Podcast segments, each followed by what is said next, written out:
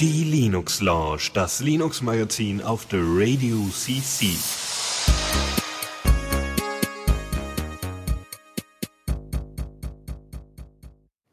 So, einen wunderschönen guten Abend hier bei der 163. Linux Lounge mit dem Faldrian.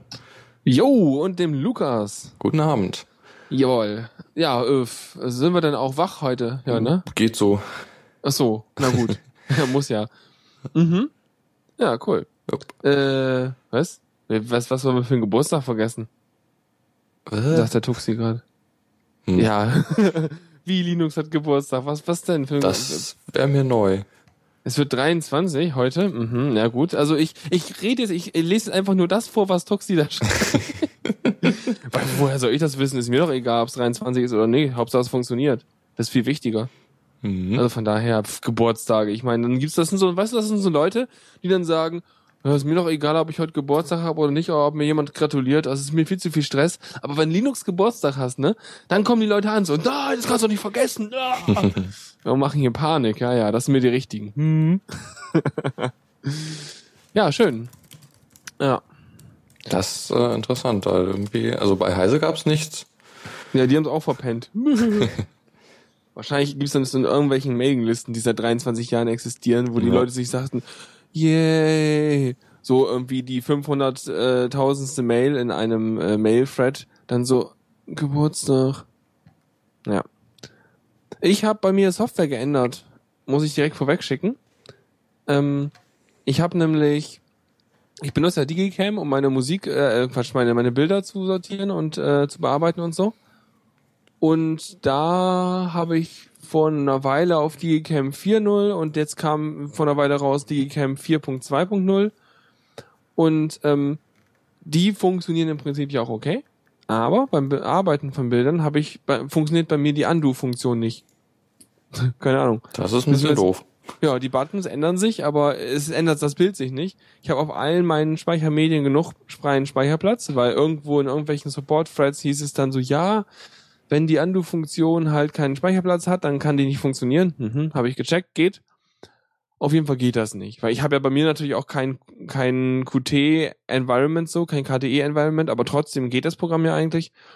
Aber jetzt habe ich einfach wieder auf 3.5.0 gewechselt und das Coole ist, man kann sogar runterwechseln. Im Gegensatz zu Shotwell, wo man, wenn man eine untere Version runter wollte, dann ging das nicht, weil die Datenbank jedes Mal geupgradet wurde. Ach ja, die Datenbank. Mhm. Hast du Ja. bei bei K, äh, bei Digicam nicht, Ja. weil das direkt auf den Dateien äh, bearbeitet. Mhm. Und das ist ganz gut. Das heißt, 3.5.0 funktio- funktioniert immer noch und funktioniert im Vergleich bei mir jetzt besser als die neuere Version. Oh. Ja, immerhin. Das wollte ich nur kurz vorwegschicken, weil Jo. mir das letztens auffiel und ich mir dachte so, yeah, voll gut. Mhm. Äh, ja, ich habe glaube ich nicht nicht nicht keine Geschichte der dieser Art. Bei mir läuft alles gut. relativ gut. Ja, das ist doch wunderbar. Siehst du, jetzt habe ich auch den Post gesehen, äh, den den Tuxi mir verlinkt hat. Ähm, Happy Birthday to you. Okay, Uh. fertig. Ja, okay, dann äh, fangen wir direkt mal an, oder? Jupp. Neues aus dem Repo. So, Ja, das haben wir, also das ist jetzt das erste, ist glaube ich was, was vor allem für Leute mit E-Book-Readern spannend ist, oder? jupp, genau, beziehungsweise das habe ich ja nicht. ist es nicht so super spannend. Du kannst auch dein Tablet damit bespielen. Das Okay. geht auch. Hm. Also Na gut, vielleicht muss ich Kalibre, mir das mal angucken. äh, ja. Kalibre oder Caliber, wie, wie man es ja richtig ausspricht. Ach, Kalibre halt. Das ist Ja. Deutsch hier. Ja, äh, ist äh, sehr versiert damit, auf verschiedene Geräte Sachen zu bringen. Und du kannst dir die Sachen auch irgendwie zum Beispiel per Mail an deinen Kindle schicken. Ey, spannend. Und Ja. was ist, was, was macht man mit Calibre eigentlich? Also ist das, ist das sowas wie meine, meine, meine Musikverwaltung für meine Musik, nur das ja, für E-Books? so ziemlich. Also es hat recht viele Möglichkeiten, die äh, auf dem Desktop die Bücher zu verwalten und auch so äh, Text zu vergeben und so. Ähm, Okay. Und ja, hat, hat auch eine, eine, ich meine, es ist Python, also es ist in Python geschrieben auf jeden Fall. Und äh, du hast eine recht gute Suche.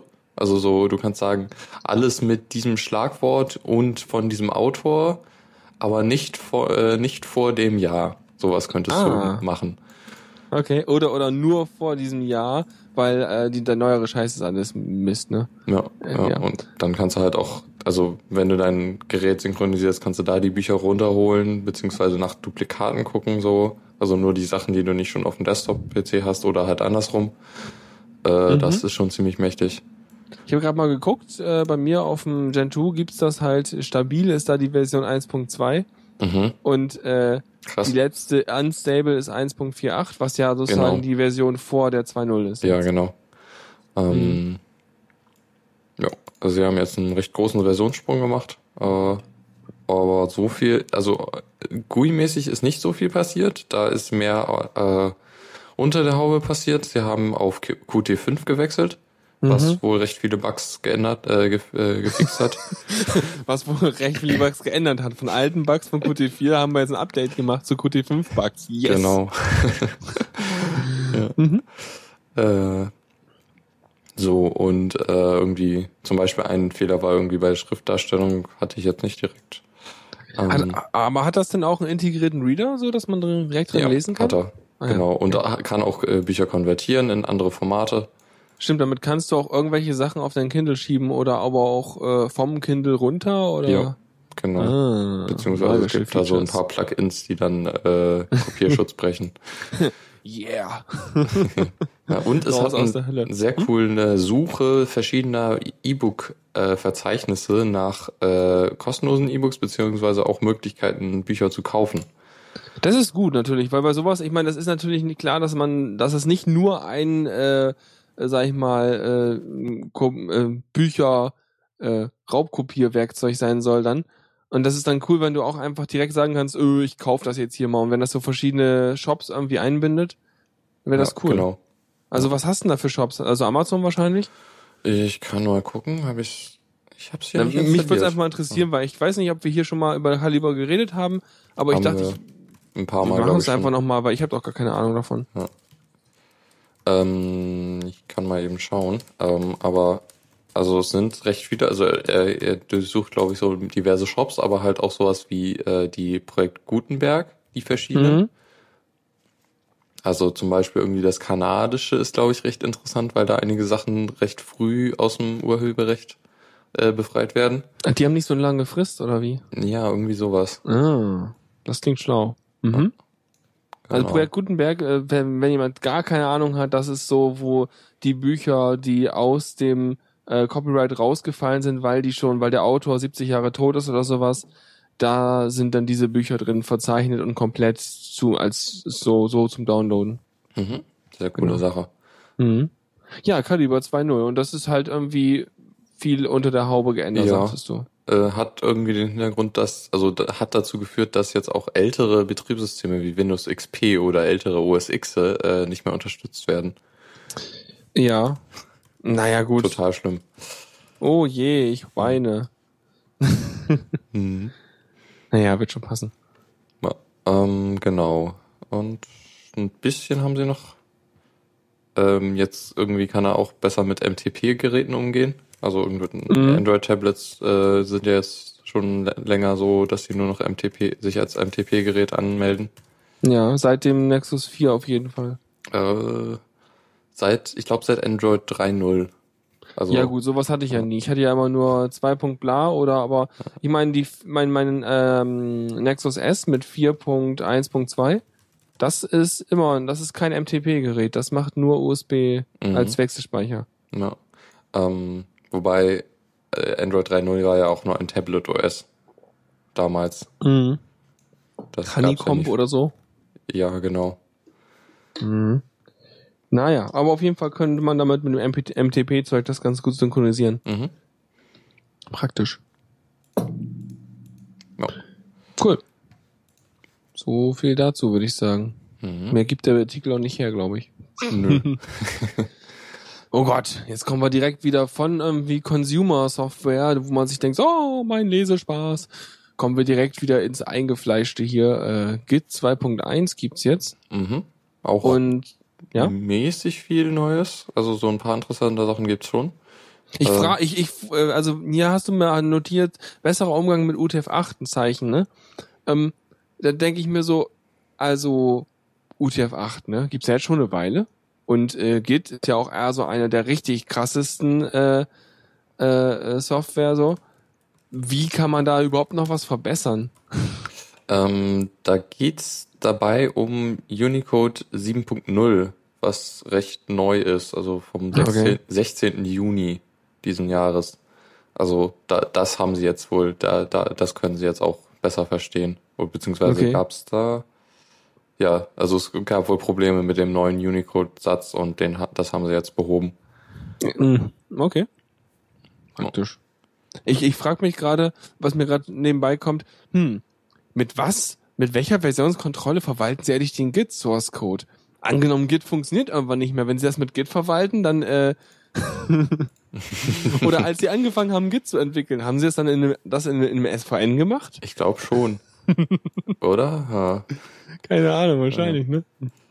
Naja. Ich weiß noch, ich glaube, in der Biografie von Linus Torvalds äh, gibt's da so ein, erzählt er, meine ich, wie, wie sie halt von SVN auf Git wechseln und das Ding einfach mal irgendwie dreimal kleiner ist, das Repository. Ja, logisch. Aber ach, gewitzig. Äh, Fun. Fact, äh, Unicode 7.0 hat insgesamt 2834 Ka- äh, Zeichen. Was, wie viel? 2834. Na, das ist ja okay. Wow. Das ist ja nur ein bisschen. haben wir immerhin, also uh, haben wir, also mit den 16-Bit da, die da äh, mit, ähm, was denn das, UTF 16 oder was ist das? Ja. Die, wo die Chinesen benutzen, da haben sie ja auch einiges noch mehr Anzeichen. Mhm, ja. Außerdem sagt Haskell fand gerade, ähm, ja gut, ne, passend zu mit was, wel- welcher Versionsverwaltung wird dann Git äh, verwaltet, kann man auch sagen, mit welchem Compiler wird dann GCC kompiliert. Das ist äh, tatsächlich irgendwie eine interessante Frage, mit welchem Compiler damals die erste GCC-Version äh, Ja. kompiliert wurde. Das ist Weil- ja echt schlimm, also. Ja, weil, weil theoretisch könnte darin ein Fehler gewesen sein in diesem alten Compiler, der sich dann äh, bis jetzt noch in diesem Compiler befindet. Ähm, wieso? Keine Ahnung, wie sich sowas äh, äh, durch, durcharbeitet, aber theoretisch müsste man eigentlich schon mal wissen, welcher Compiler damals benutzt wurde und äh, Naja, wenn du jetzt heute Sachen kompilierst, dann kompilierst du die ja mit dem Compiler, den du jetzt gerade benutzt. Und ja. wenn du weißt, dass der Source Code davon okay ist, Ja, stimmt, aber keine Ahnung. Ich, ich, das, das fand ich auch ein bisschen äh, strange, aber irgendwie okay, könnte Ja, sich gut. prinzipiell so ein, so ein Compiler-Fehler irgendwie durchziehen. ist ja crazy. Was es aber auch manchmal gibt, ist, dass man solche Sachen wiederum mit irgendwas anderem kompiliert. Also gab ja dann auch irgendwelche äh, Python äh, äh, Interpreter oder irgendwelche Python Sachen, die wiederum in Python geschrieben waren oder irgend so ein Quatsch. Äh, oder ich weiß nicht genau, aber auf jeden Fall irgendwelche lustigen Sachen, dass man mit irgendwelchen völlig anderen Sprachen, irgendwelche anderen Sprachen interpretiert und äh, übersetzt und so. Ja. Ja. Naja. Ja, PyPy, genau, das meine ich ja. ja, ja, schon gesehen, sehr gut.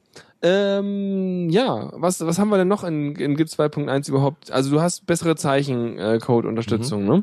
Wir haben Sachen beim, bei Fehlern im HTTP-Transport gelöst. Also die werden, mit denen wird besser umgegangen. Mhm. Wahrscheinlich so, wenn halt irgendwie da Übertragungsfehler passieren, dass da auf der Ebene dann äh, irgendwie das nochmal korrekt neu, neu, neu versucht wird oder so. Mhm. Genau. Die äh, Bash Completion ist besser, die kann jetzt mit äh, Alias besser umgehen. Ich, also Moment, was passiert dann, wenn man eine, überhaupt eine Bash benutzt, die solche Ja. Completion hat, ne? Ja, also wenn Weil ich denke immer so, habe ich nicht.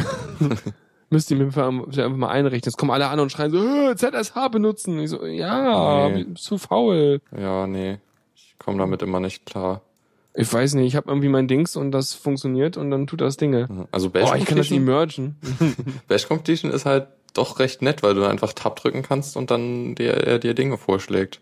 ja, ich kompiliere das jetzt mal. und da war er nie wieder gesehen auf dem Stream. Ja. Ähm, auch interessante Neuerung, die der Parameter, Parameter core.preload-index, der wohl dazu führt, dass äh, Git mehrere äh, Prozessorkerne benutzt, ist jetzt standardmäßig aktiv. Heißt also, Git benutzt jetzt mehrere Cores. Endlich. Yay! Das ist auch irgendwie auch wieder mal so eine Sache, die man möchte, ne? Ja. Aber wahrscheinlich brauchst einfach ähm, äh, wahrscheinlich braucht es einfach eine lange Testphase, bevor sie sowas äh, defaultmäßig aktiv Mhm. schalten. Ja. Das finde ich aber auch okay, weil wenn man so ein wichtiges Werkzeug hat, dann möchte man also wirklich keine Fehlerchen drin haben in einer produktiven Version. Mhm. Ja. Ansonsten wurden noch mehrere Befehle verändert. Sowas wie git grab und git replace. Da gibt's noch weitere Optionen. Was ich letztens mal cool fand mit Git war äh, Git Diff Tool. Mhm. Kennst, kennst du das? Mm, Nicht direkt. Also wahrscheinlich habe ich schon mal benutzt. Ähm, und zwar wollte ich gerne einen, einen, einen Diff in einem grafischen Programm haben, also in einem GUI-Dings. Und ähm, hab halt kein, äh, keine Gesamt-GUI für Git-Verwaltung bei mir drauf, ne? Mhm. Und dann konnte ich damit einfach äh, Git Diff Tool und dann sage ich ja irgendwie von welchem Commit zu welchem Commit ich das haben will und in welchem Unterpfad ich das haben will. Und dann hat er mir ein Verzeichnis äh, Diff gemacht, auch mit, ich glaube Strich D musste ich noch angeben. Ein Verzeichnis Diff gemacht, hat also all, hat also nur die Unterschiede in dem Verzeichnis dort dann irgendwie alle in mein äh, Diff Tool reingepiped und dann konnte ich halt in dem Diff Tool wunderbar angucken, was sich zwischen den Revisionen da geändert hat, grafisch und so. Sehr cool. Mhm. Das war voll praktisch. Ja. Weil dieses, ich meine, dieses normale Diff-Format, das kann man schon lesen. Ich werde da auch immer besser drin. Aber es ist, ich, weißt du, ich komme mit dem ganzen GUI-Geklicke und auf- und zuklicken und sowas alles irgendwie besser klar, als wenn ich da irgendwie 20 oder 25 Bildschirmseiten ähm, Changelog habe, die ich da irgendwie mit Bildlauftasten durchscrollen will. Ja, auf jeden Fall. Das ist doch manchmal angenehmer. Ja. Gut. Git. Noch was zu Git? Hm, nee, so ziemlich war es das. Boah, dann haben wir Screenshots. Das ist wieder, also wir, wir, wir schwanken immer zwischen äh, total hier Hightech-Zeugs und Mhm. ähm, äh, ja, Consumer-Zeugs. Und zwar Shutter ähm, ist ja ein Screenshot-Tool, was ich, hatte ich auch einfach mal drauf, kam ich aber nicht so mit klar. Was habe ich denn jetzt aktuell drauf? Mal kurz gucken, wie heißt das denn? Na komm, bearbeite ich mal. Äh, XFCE4-Screenshooter. ein X-Face-Teil halt. Ja, also recht simpel wahrscheinlich. Total simpel. Ich mache damit was und kann einen Bereich markieren und kann hinterher sagen, ob er in Zwischenablage kopieren, mit einem Programm öffnen soll, speichern soll oder auf irgend so einen äh, seltsamen, warte mal, auf, auf, auf Z-Image Z hochladen, wo ich keine Ahnung habe, was das ist. Wahrscheinlich wäre das total toll, wenn man das irgendwie nochmal auf irgendeinen anderen Dienst machen könnte, wie zum Beispiel Imager oder irgendwas. Ja. Oder in meine Own Cloud legen oder so. Oder auf Dropbox hochladen. Und darum geht es jetzt Mhm. auch bei dem Shutter-Ding hier, ne? Ja, also Shutter ist recht ähnlich so. Man kann aber noch einiges mehr machen. Und zwar halt auch zum Beispiel irgendwie Untermenüs äh, kann ja speziell screenshotten. Weil was, was ja oft passiert ist, wenn du irgendwie eine Taste drückst, dann äh, verschwinden erstmal die äh, Menüs. Richtig, richtig, stimmt. Und ja. äh, damit kann man das dann speziell so hinkriegen. Also wenn du gerade irgendwelche Tutorials und sowas machen willst, dann kannst du damit die Menüs gut zeigen, wa? Ja, genau. Und der schneidet dann halt alles andere, was nicht zum Ge Menü gehört, direkt weg und so. Total Ist das dann so ein spezieller Menümodus oder was Ja, das? genau. Der hat diverse spezielle Modi. Okay, Ähm, cool. Ja, kann halt auch direkt sagen, irgendwie Fenster mit oder ohne äh, Fensterdekoration und Cursor und so. Mhm. Und ein sehr angenehmes Tool, um äh, rote Pfeile irgendwo hintun, hin, hinzutun. Also, beziehungsweise, Ach so. ja, Ja, so ein minimaler. Editor, der halt irgendwie dann so Pfeile hat und Sachen markieren kann, beziehungsweise dann so Sachen äh, verschwimmen la- lassen kann. So, Mhm. zensieren. Ja, Lustig. auf jeden Fall sehr Ja, aber angenehm. rote Pfeile sind voll wichtig, weil es gibt manche Menschen, die sagen dann so, ja, aber dann konnte ich das Feature da drin nicht finden und so. Und dann möchtest du ihm eine E-Mail schicken mit einem Anhang, in dem ein Screenshot davon ist, mit einem dicken roten Pfeil auf genau den Knopf, den er drücken musste. Mhm. Ja. Und dafür braucht man rote Knöpfe. Äh, Pfeile. Und Knöpfe. Mhm. Voll gut. Und das hier, man, das Ding hier lädt zu Dropbox hoch. Ja, wobei, also in der neuesten Version haben sie den Dropbox-Upload äh, wieder komplett gefixt. Also man konnte das in der vorigen Version hochladen, allerdings hat er die Links dann nicht äh, korrekt ko- äh, generiert. Also jetzt lädt er das halt zu Dropbox hoch und du, du kriegst einen di- direkten Link zum Teilen. Ja, das ist super. Gehst, äh, unterstützt das Ding auch andere Uploader?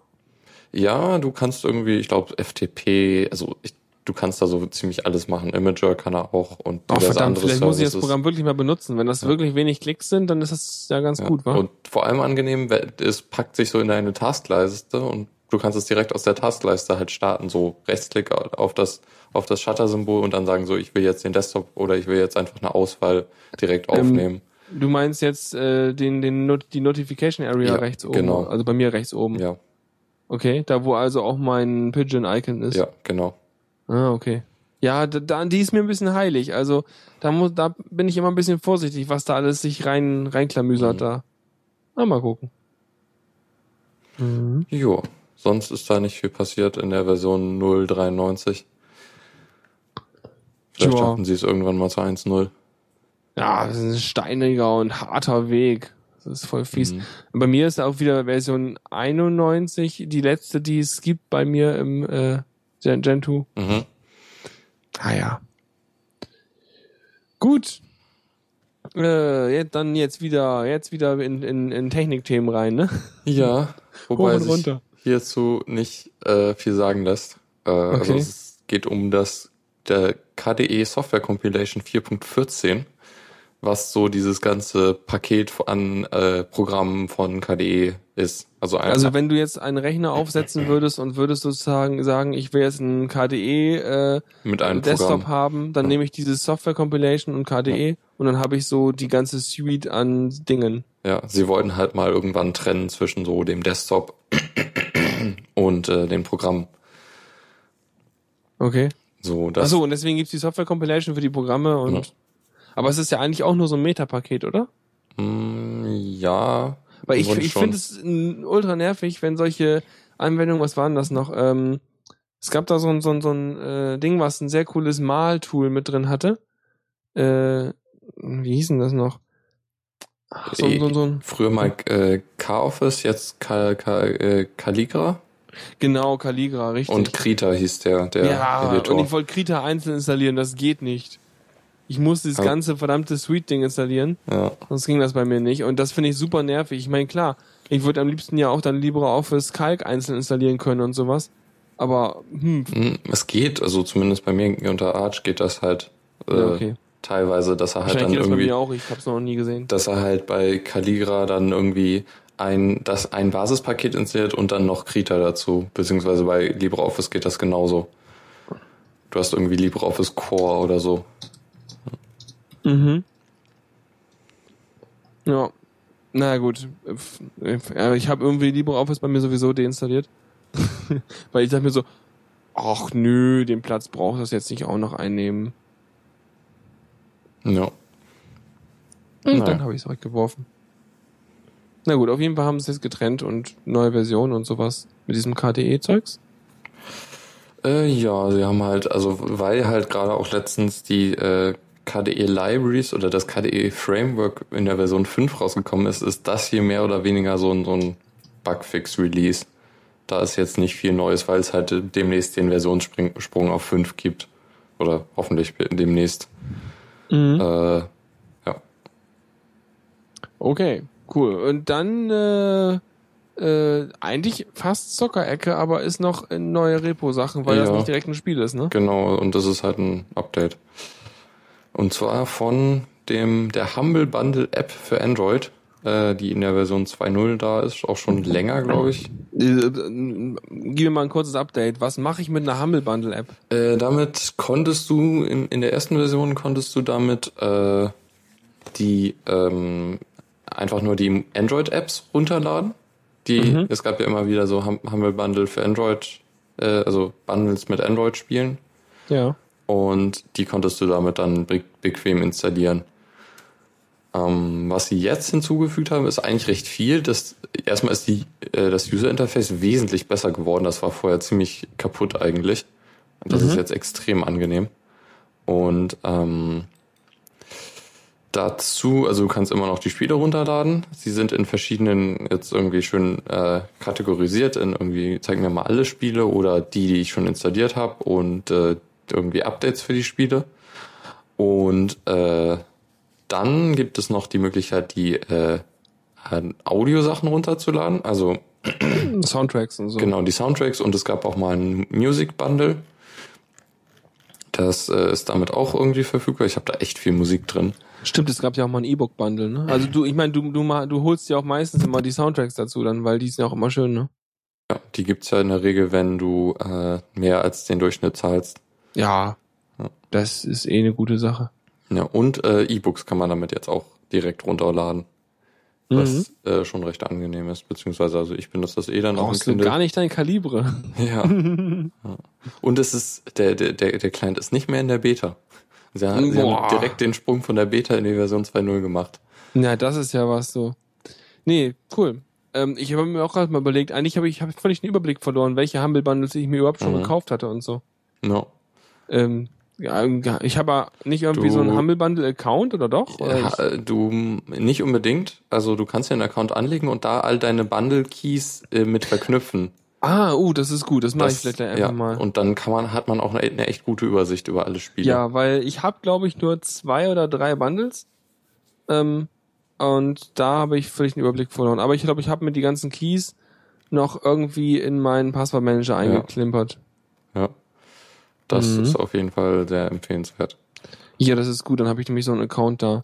Weil ich habe mir letztens überlegt, so, hm, welche Android-Spiele habe ich überhaupt oder was interessiert mich da überhaupt? Weil ich habe jetzt nicht irgendwie Lust, irgendwelche komischen, bescheuerten Spiele aus dem Android Play Store da zu Mhm. kaufen.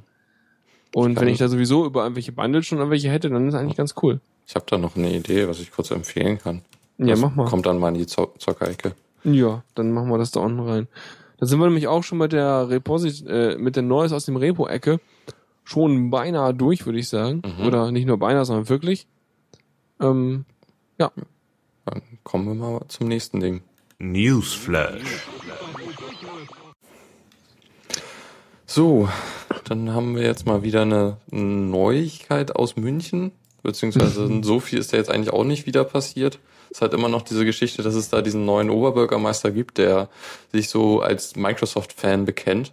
Also zum, zum Background erstmal, irgendwann gab es mal eine Bewegung, dass sie dort die äh, IT ihrer ganzen Behörden und so umgestellt haben auf Linux und dafür extra eine Distribution entwickelt hatten, weil sie sich ausgerechnet haben, auch dass sie enorm viel Kohle sparen dadurch, weil sie halt keine Windows-Lizenzen brauchen, der ganze Kram auch noch auf der aktuellen Hardware gut läuft und dann die gar kein Windows 7 oder was das war dafür benutzen müssen. Und äh, das war dann eigentlich toll und ein gutes Signalprojekt. Mhm, ja, sie haben ja irgendwie auch letztes Jahr das dann geschafft irgendwie oder vor zwei Jahren da komplett rü äh, rüber zu wechseln. Mhm. Ja, es war eigentlich auch eine recht gute Gab es da Erfolgsstory irgendwie mal so Einträ äh, irgendwelche Erfahrungsberichte und so, wie die Leute zufrieden sind damit? Ähm, Weißt ja, naja, ich bin mir jetzt nicht so ganz sicher. Also, da, da, also ich glaube, ich erzähle gleich einfach mal von Anfang an. Okay, Äh. sorry, ich wollte nur einfach ein bisschen Background liefern. Ja, naja, die Erfahrungsberichte kommen dann halt noch. Das ist halt Okay. irgendwie schon relevant jetzt. Dann mach mal richtig. Ähm, und zwar hat der, äh, der neue Oberbürgermeister Dieter Reiter äh, von der SPD jetzt einen, Auf, äh, einen Bericht über die äh, IT-Systeme der Stadtverwaltung in Auftrag gegeben. Also es soll jetzt mal so geprüft werden, wie ist da der aktuelle Stand, wo sind die Probleme und äh, was was lohnt sich irgendwie, was ist, also es soll im Grunde nochmal komplett neu evu evaluiert sein, ob man jetzt vielleicht doch irgendwie Microsoft nimmt. So, so, so verstehe ich das im Grunde. Ähm, aber also sie, sie sagen nicht, dass es jetzt nicht, man fokussiert sich jetzt nicht darauf, irgendwie Linux rauszuschmeißen, sondern äh, guckt, äh, guckt sich jetzt irgendwie die Organisation, die Kosten, die Leistungsfähigkeit, die Nutzerfreundlichkeit und die Zufriedenheit der Nutzer an äh, und entscheidet halt auf der Basis. So, äh, jetzt wurde anscheinend aber der IT-Dienstleister, der im Grunde so für die, äh, also genau 2012 wurde der irgendwie ins Leben gerufen, ist also irgendwie so ein städtischer IT-Dienstleister, der halt die die ganze IT macht für die Stadtverwaltung, IT@M nennt er sich, äh, hat davon wohl noch nichts erfahren, also beziehungsweise so erst aus der Presse was erfahren. Was für mich so klingt, als würde da so der Versuch äh, entstehen, also oder würden, würden die da versuchen, da so ein bisschen die, die das so auszuklinken und ein bisschen äh, neben den üblichen Strukturen halt, die halt ja im Grunde das eingeführt haben, äh, da äh, sich da. Also, also die, sie wollen sich irgendwelche Gutachten so basteln, ohne halt die Leute zu fragen, die daran mitgearbeitet ja. haben. Wobei auch irgendwie gesagt wird, eventuell macht man dann nochmal ein Gutachten von außerhalb. Klar, kostet ja, nichts. Also ich Genau. meine ja nur, äh, so, hm, wir sparen viel Geld dadurch, aber Moment mal, lass uns mal 200 Millionen Gutachten machen, die dann am Ende, und dasjenige, das nachher feststellt, dass äh, Windows doch besser ist, das äh, nehmen wir dann. Ja. Hm. Ja, ähm, und naja, der, der, der, der Bürgermeister hat dann irgendwie äh, meint ja dann auch immer wieder, dass er halt so irgendwie Berichte von Leuten kriegt, dass das irgendwie alles schlimm ist und so. Ähm, da hat dann Heise mal geguckt und zwar haben sie mal ein bisschen, ich glaube, rumgefragt, das ist jetzt nicht so super Ich repräsentativ. dachte gerade, sie, Heise hat da mal Günther Wallraff reingeschickt, der sich dann mal undercover dort einen Eindruck Ja. verschafft hat. Na gut. Ähm, ich glaube, sie haben einfach mal versucht herauszufinden, was so die Probleme sind und haben dabei herausgefunden, dass es recht viel mit alter Software zu tun hat. Also wo anscheinend sind teilweise Sachen recht veraltet. Also zum Beispiel Also die machen keine Updates oder was? ja, so so klingt das jedenfalls. Das ist blöd. Ja, ähm, zum Beispiel ist irgendwie noch immer OpenOffice äh, im Betrieb, was wohl auch äh, Probleme hat mit, irg- also irgendwie das, was OpenOffice rausschmeißt an Dokumenten, ist wohl noch nicht so kompatibel oder es hat Mhm. Probleme mit mit den Microsoft-Produkten, die inzwischen auch ODF-Formate äh, können. Ja, ja, genau. Aber vor allem, das ist auch so eine Sache. Ich meine, wenn du halt schon äh, dein System auf Linux machst, dann musst du doch auch immer deine Leute vernünftig mit Updates versorgen. Ja, Das ja das stimmt nicht. schon. Ja. Ich meine, also das ist ja eigentlich ein Wartungsfehler. Genau. Wenn dadurch Unzufriedenheit aufsteht, das ist ja dann kein Grund dafür, irgendwie Windows oder sowas einzusetzen, sondern eher äh, nochmal die äh, IT-Dienstleisterfirma äh, auf die Finger zu klopfen, beziehungsweise die hätten eigentlich selber mal ähm, Ja. solche Zufriedenheitsumfragen machen müssen, um festzustellen, oh, warte mal, vielleicht sollten wir doch mal irgendwie einen anderen Mhm. Support machen. Ja. Und äh, halt irgendwie, es ist, wird wohl auch geplant, LibreOffice jetzt bald, bald mal einzuführen, aber das dauert halt auch wieder. Und irgendwie beschweren sich auch Leute darüber, dass halt echt veraltete Thunderbird und Firefox-Versionen im Umlauf sind. Ja, Version Das 3. ist- Punkt, äh, Ja, sowas in der Richtung.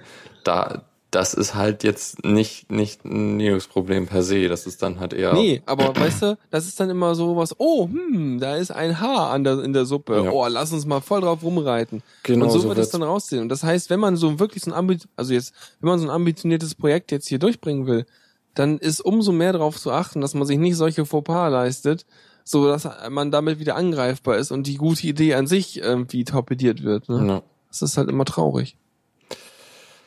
Ja, Mhm.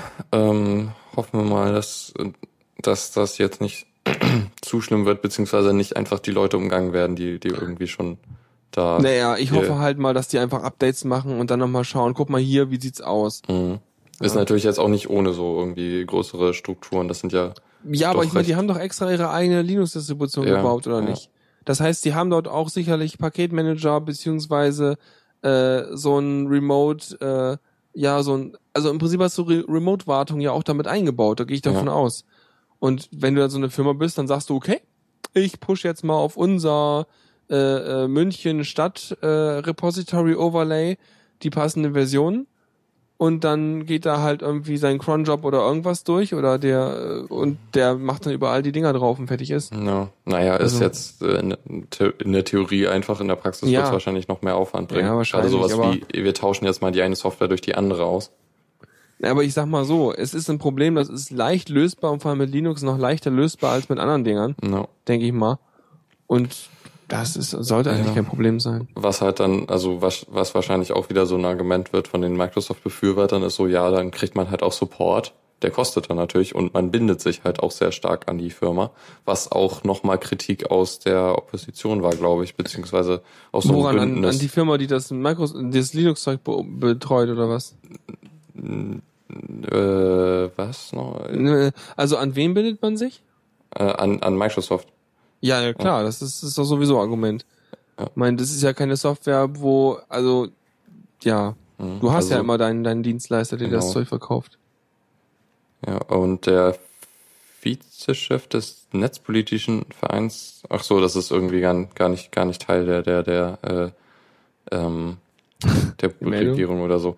Keine Also- Ahnung. Jedenfalls hat er nochmal irgendwie sich da befürwortet, dass, dass es halt doch äh, nicht diese Abhängigkeit geben sollte.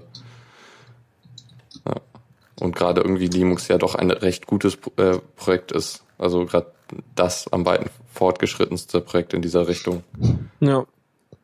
Genau, und gerade kam noch der Einwurf so, hm, in der Praxis gibt es halt keine Leute, die sich mit dem Linux-Zeug auskennen. Äh, naja, aber die haben ja damals mit dem Projekt, gleichzeitig waren ja auch Schulungen geplant und die wurden ja auch geschult, die Leute, die damit Ja. arbeiten durften dann, ne? Also das war ja schon alles sauber gemacht. Mhm. Ja. Na, ich hoffe einfach mal, dass die ihre Updates machen und dann jetzt so ein bisschen wieder dran arbeiten, weil ich fänd's geil, wenn das Projekt wirklich auf langfrist, lange, fri- langfristig gut funktionieren würde, dass man immer sagen kann, aber in München machen die das doch auch und wir wollen das bei uns jetzt auch haben. Und dann kann man sich äh, auch von dort dann die Expertise und die Software und sowas rüberholen und hat dann vielleicht so ein größeres, äh, sag ich mal, staatlich, behördlich gefördertes äh, Open Source Projekt, um irgendwie gute Verwaltungssoftware-Distributionen zu machen. Ja. Das wäre halt super. Da, äh, ja, insgesamt hoffe ich einfach, dass das jetzt äh, nicht zu schlimm wird. Mit, mit dem Bürgermeister da. Mhm. Okay, Okay. Ja. Dann haben wir noch eine eher nicht direkt Linux-bezogene Sache, aber es hat was mit GNU-PG zu tun, beziehungsweise Das- anderen Schlüsseln. Das klingt für Mhm. mich ein bisschen esoterisch gerade. Die Überschrift so Kryptoschlüsselübererdungspotenzial abgreifbar. Ja, aber Ja, es ist, ist Hier schon, müssen Sie geerdetes Wasser trinken, dann ist der Kryptoschlüssel auch sicher. ja genau. äh, nee, ähm, das ist schon recht äh, wissenschaftlich äh, gezeigt worden, dass Okay. das funktioniert. Also Erdungs... Ja, egal, mal von vorne. Äh, Was haben Sie denn für einen Angriff jetzt gemacht? Also im Grunde, ja, ich kann jetzt glaube ich nicht so direkt äh, die die äh, physikalischen Hintergründe da erklären, wie das mit dem Erdungspotenzial funktioniert. Äh, jedenfalls nutzen sie das oder halt die Veränderungen im Erdungspotenzial, um rauszufinden, wie äh, was, wenn ein Kryptoschlüssel verwendet wird, daraus dann irgendwie äh, den den zu rekonstruieren. Also grundsätzlich muss man, also das Erdungspotenzial erstmal ist ja, äh, dein, dein Rechner hat ja, äh, ist ja geerdet. Das heißt, ähm, wenn du Strom hast so im Netz, dann hast du halt einmal die Phase. Das ist halt immer, das schwankt halt immer um 400 Volt hoch und runter irgendwie. Äh, also nee, um 230, ja, Phasen verschoben, bla, ihr wisst schon. Und ähm, dann äh, gibt's halt noch die Erde und das ist halt einfach nur zack, bumm, runter in eine Erdung rein. Mhm. Und das ist halt, und na klar, wenn du da irgendwelche, ähm, es gab schon mal irgendwann vor, äh, Angriffe, die habe ich auf dem Kongress damals auch gehört gehabt, wo halt einfach ähm, äh, Side-Channel-Attacks gemacht wurden. Das heißt, man hat irgendeinen Prozessor, der rechnet irgendwas aus und ähm, du konntest dir am Ende dann den Stromverbrauch immer angucken und konntest halt da wiederum äh, zurückrechnen, ob er jetzt gerade eine Multiplikation oder eine Addition von irgendwas vorgenommen hat. Und wenn du dann weißt, ähm, wel, wie der Programmcode funktioniert, der darauf läuft, dann kannst du halt anhand dessen auch Teile der verarbeiteten Daten zurückrechnen. Und ich kann mir vorstellen, dass es hier auch so in die Richtung geht. Das heißt, wenn der private Schlüssel da irgendwie benutzt wird, dann ändern sich irgendwelche äh, Störspannungen, die irgendwie über halt die Erdung des Laptops rausgehen. Ja, wahrscheinlich so. Das, das klingt für mich wie, hm, du darfst deinen, deinen privaten Schlüssel nur noch benutzen, wenn dein Laptop äh, weder WLAN anhat, noch Netzwerk dran hat, noch am Strom hängt, nur auf Batterie läuft. Ja, wobei sie das inzwischen schwer oder beziehungsweise mit der Attacke, die da von den Forschern der Universität Tel Aviv äh, angewandt wurde, ähm, ist es jetzt nicht mehr möglich in der aktuellsten GNU-PG-Version, beziehungsweise libcrypt. Äh, Mhm. Genau. Und ähm, interessant ist halt auch, du musst eigentlich irgendwie physikalischen Kontakt mit dem Gehäuse des Computers haben. Das reicht. Also Okay. das kannst du zum Beispiel halt irgendwie durch äh, ja, Kontakt an, am Metall irgendwie oder Du durch meinst es aus Plastik? Ja, ja. also, okay. ja, USB-Stick hat natürlich sein Erdungsding auch sein. Wenn du dann USB-Stick hast du halt Ground, ne? Und das Oder- ist die Erdung vom Laptop. ja, genau, USB-Stick oder ein LAN-Kabel, was irgendwo Stimmt. in einem Router hängt. Ja, es das hat auch ist auch Ground. möglich. Mhm. Ja, Uh, das wird schon wieder gruseliger. ja. Aber will, lässt sich ja wohl doch irgendwie verhindern. Ja, einfach ausstöpseln. Und das Schöne an Laptops ist ja auch, die haben halt, ne, die haben halt irgendwie Akku. Bei meinem Desktop-Rechner ginge das nicht. Ah ja, stimmt, ja. Mhm. Witzig, aber ich finde es eine interessante Idee, also auch, dass sie das dann darüber halt mal machen. Mhm. Ja. Und die haben das irgendwie mit 10 Meter langen Netzwerkkabel geprüft. Mhm. Ja. Witzig. Aber na gut, ist aktuell nicht, nicht mehr äh, ver, ver, nicht mehr verfügbar, dieser Genau, sie Fehler. haben es halt vorher an äh, GNU-PG äh, gemeldet. Responsible, responsible Disclosure. Mm. Yep. Me like. nee, super. Finde ich gut. Cool. Jo, Dann äh, sind wir auch schon durch, durch den Newsflash durch. Ist ja, schon, ich glaube, wir so viel. sind super in der Zeit. Ja. Okay, weiter. Zockerecke. Was hast du denn heute Nachmittag gespielt? Genau, äh, beziehungsweise die letzte Woche mehr oder weniger. Äh, Oha. Sanctum 2 ist für vor kurzem für Linux rausgekommen. Das Spiel selber gibt schon eine Weile länger. Die äh,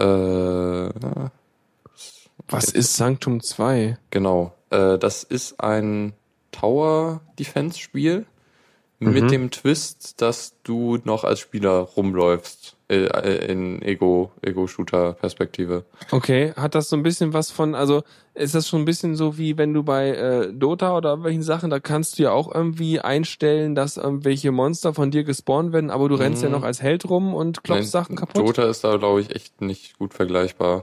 okay, okay, ich kenne die alle ja nicht, die Spiele. Naja, hier hast du halt irgendwie den einen Aspekt, dass du halt Tower hinbaust so und dann halt irgendwie Gegner da ran- lang laufen und die Tower drauf schießen. Mhm. Und du bist da noch äh, mit irgendwelchen verschiedenen Waffen und so und du kriegst irgendwie Level-Ups und mehr Waffen und mehr Türme und so. Das gab's ja auch mal, also im, äh, im damals nach Warcraft 3, wo ich sowas gespielt habe, Ja, da gab's auch diese Modi, wo du halt nochmal deinen Helden hattest, mit dem du rumlaufen Ah ja, konntest okay. und den irgendwie hochleveln konntest und Ja, so ein Quark. ja. Ähm, das spielt man mit mehreren Leuten? genau, mit bis zu vier Leuten.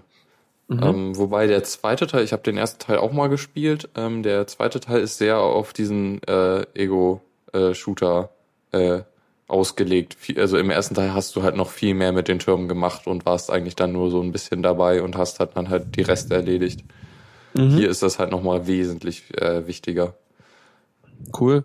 Ja. Ähm, das Ganze benutzt die Unreal Engine, die ja auch kürzlich für Linux äh, portiert wurde, was ziemlich cool ist. Also das Spiel sieht echt gut aus, hat aber auch so seine Bugs. Okay. Ähm, was auch teilweise recht interessant ist. Ähm, also man bleibt irgendwie öfter mal hängen.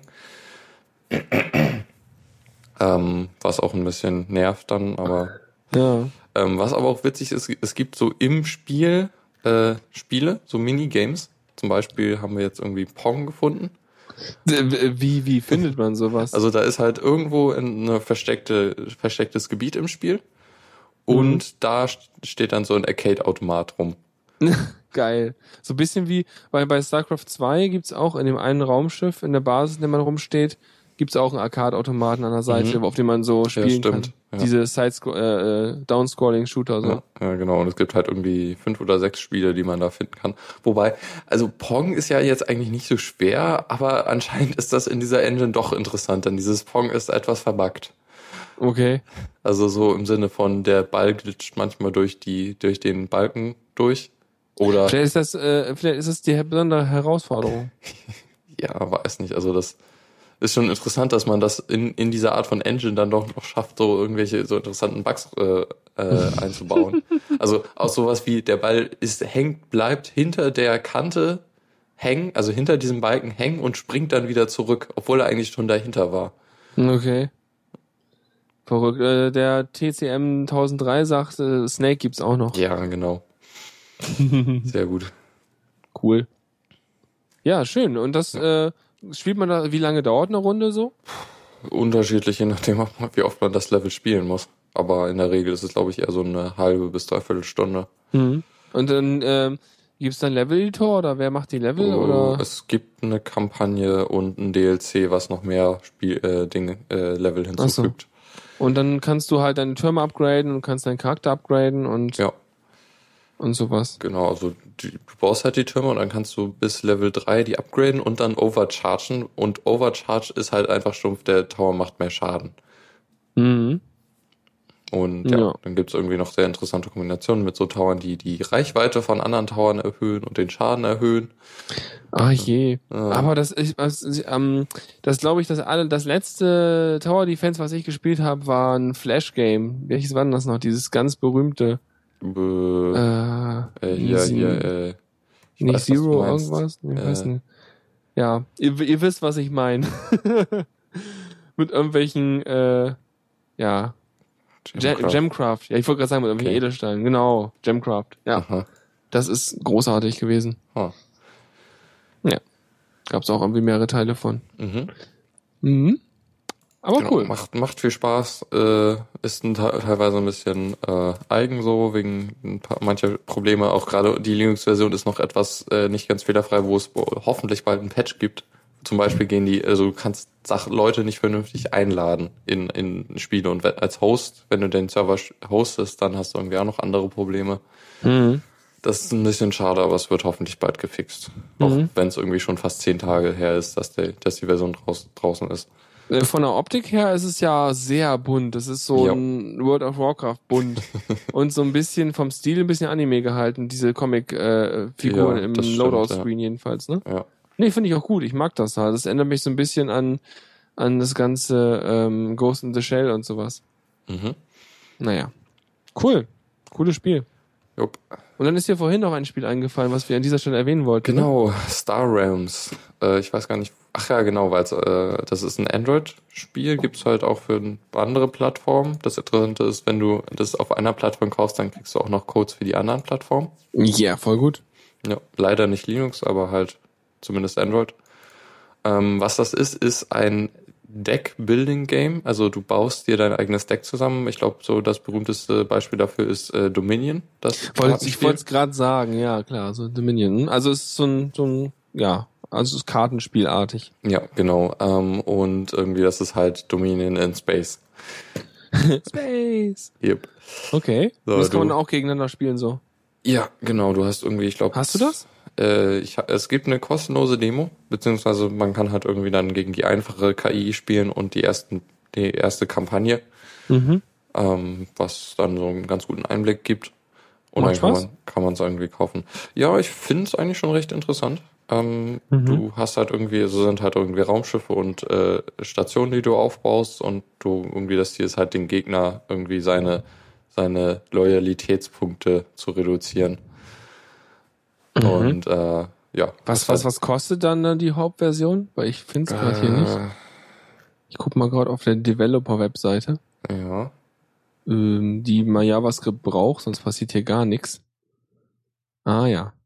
Alles blinkt und flibbelt und tut Dinge. Where to buy? Ja, was, was kostet es denn hier? Hä? Amazon.com will man das kaufen. Oje, oje.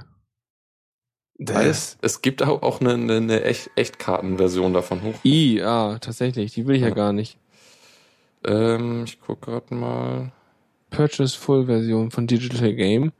4,99 Dollar wollen sie dafür haben. Unter 3,65 Euro. Mhm. Und dann gibt's halt auch Online-Play, also so, so ähm, synchronen Online-Spiel oder halt auch so äh, verzögertes, also dass du Ja, halt, das wäre wichtig. Ja. Asynchrone. Für so an einer Bushaltestelle mal eben. Und wenn genau. man dann sieht, dass der andere online ist, dann äh, kann man ja direkt weiterspielen. So. Ja. ja, weiß nicht, vielleicht ganz witzig. Mal gucken. Hat, habe ich irgendwie im Zug ein bisschen gespielt, das hat schon Spaß gemacht so. Also das ist Mhm. halt ein bisschen mehr Action als Dominion, so, weil Dominion, da hast du halt, tust du ja irgendwie mehr oder weniger dein eigenes Zeug, beziehungsweise in so dem, der einfachen Variante, wo ich es einmal gespielt habe. Ähm, Ja, du machst halt, du baust halt immer deinen eigenen Kram auf, ne? Ja, und versuchst halt genau. irgendwie die, die Wertigkeit deines Decks zu erhöhen, sodass du so viel Siegpunkte drin hast, dass du mehr hast als die anderen. jupp, Mhm. ähm, Und hier äh, kannst du direkt auf das, also spielst du direkt Karten aus und wirkst dabei auch auf Ja. da auf den Gegner ein? Also zum Beispiel, du hast halt irgendwie deine Karten, die haben manchmal Angriff, so, und damit kannst du halt dann direkt die irgendwie die Sachen, die der Gegner halt ausliegen hat, oder de, den Gegner direkt angreifen. Ähm, Also es ist so ein bisschen, dann wieder so ein klein bisschen Magic-Aspekt mit drin, dass man irgendwie Lebenspunkte hat und irgendwie sowas. Okay. Aber mh, Also jetzt nicht so, dass, es, dass man Karten sammelt oder sowas, oder? Mm, Nee, es ist auch, gibt auch keine, also es gibt noch keine Erweiterung, was dem Spiel, glaube ich, auch nicht schaden würde, weil es gibt halt eine gute Menge an Karten, aber sie ist schon beschränkt. Weil was mich immer, also ich hab, sehe es nicht ein, wenn jetzt irgendwie das Spiel so wäre, dass man da irgendwelche komischen, wieder irgendwelchen Booster Packs und sammelst dir deine Karten zusammen Mhm. und bla, also so Hearthstone-mäßig. Das würde ich ja schon wieder, nee, weil ich will doch keinen laufenden Kosten haben. Ja, das ist auch ein bisschen doof. Also da kriegt man, denke ich mal, für de, den einen Preis so das ganze Spiel. Und auch interessant finde ich in der Kampagne, da hast du halt wieder so ein bisschen wie in dieser Hearthstone-Erweiterung, die ja jetzt rausgekommen ist, Mhm. äh, dass die Gegner immer so eig- gewisse Eigenheiten haben, sowas wie irgendein Boss, der dann halt ähm, irgendwie nichts ausspielt, aber dir dann un unter gewissen Umständen Schaden macht und so und dann hast du halt irgendwie so eine Zeit, Mhm. Zeit die, die abläuft. So dass das ein bisschen interessanter wird, weil er Ja. halt einen anderen Spielstil hat und so. Genau. Ja, ja, klingt gut. Warum auch nicht? Kann man sich auf jeden Fall schon mal die Demo-Version mal angucken, wenn man darauf Ja, Lust hat. und ich bin eigentlich auch noch ganz gut dabei in der Demo-Version. So. Achso, bist noch gar nicht durch. Hm, nee, fast aber. Also so bisschen noch in der Kampagne und so. Mhm. Okay. Cool. Gut. Dann kommen wir weiter, ne? Kommando der Woche. Yeah. Und da haben Und wir zwar ein was- Ding, was ich mir vorhin hab, versucht habe zu installieren, aber dafür müsste ich Qt5 äh, kompilieren und das dauert länger. Mhm. Ähm, Das nennt cool old term. Ja. Sorry, Entschuldigung, mach du mal.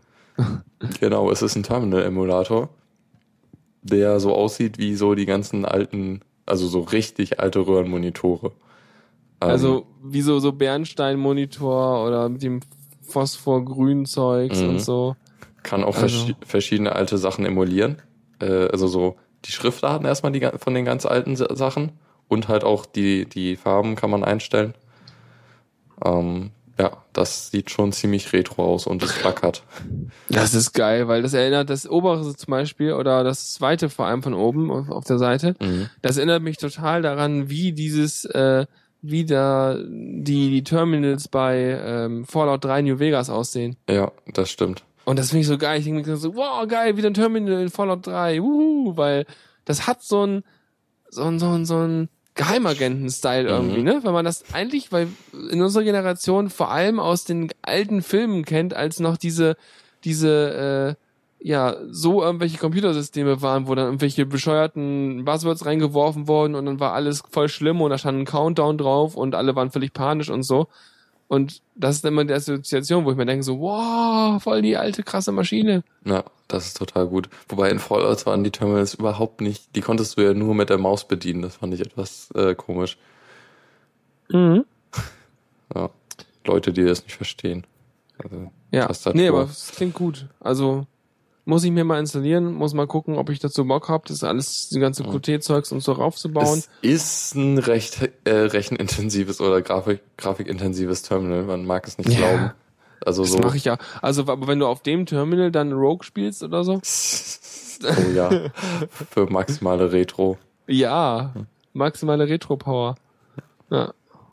Oder, oder am besten, oder mit, mit, mit, mit, wie hieß das, Pine oder so, deine Mails verwalten, ne? Ja. Äh, Ganz alten Mailprogrammen und so. Ja. Ja, und der Haskell-Fund will darauf garantiert Emacs benutzen. Ja. genau. Nee, voll hübsch, auf jeden Ja. Fall.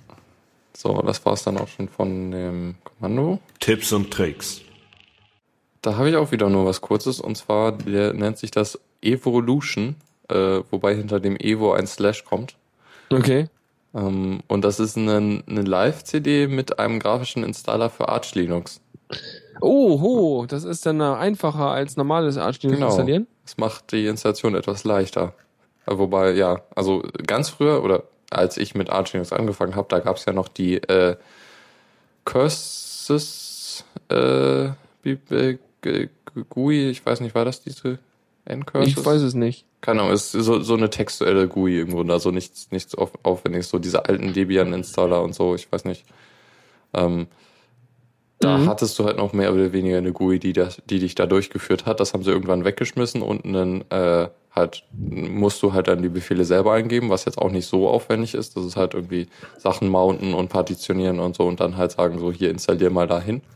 Mhm. Das geht eigentlich schon. Mhm. Ähm, hiermit wird's dann halt einfach nochmal einfacher gemacht. Es ist Ja. irgendwie so ein äh, X-Face oder LXDE Ding, was, was dann halt aufkommt. Also irgendwas ganz Schmales zum, Ja. mit, mit GUI zum äh, Booten, Genau. ne? Ja. Mhm.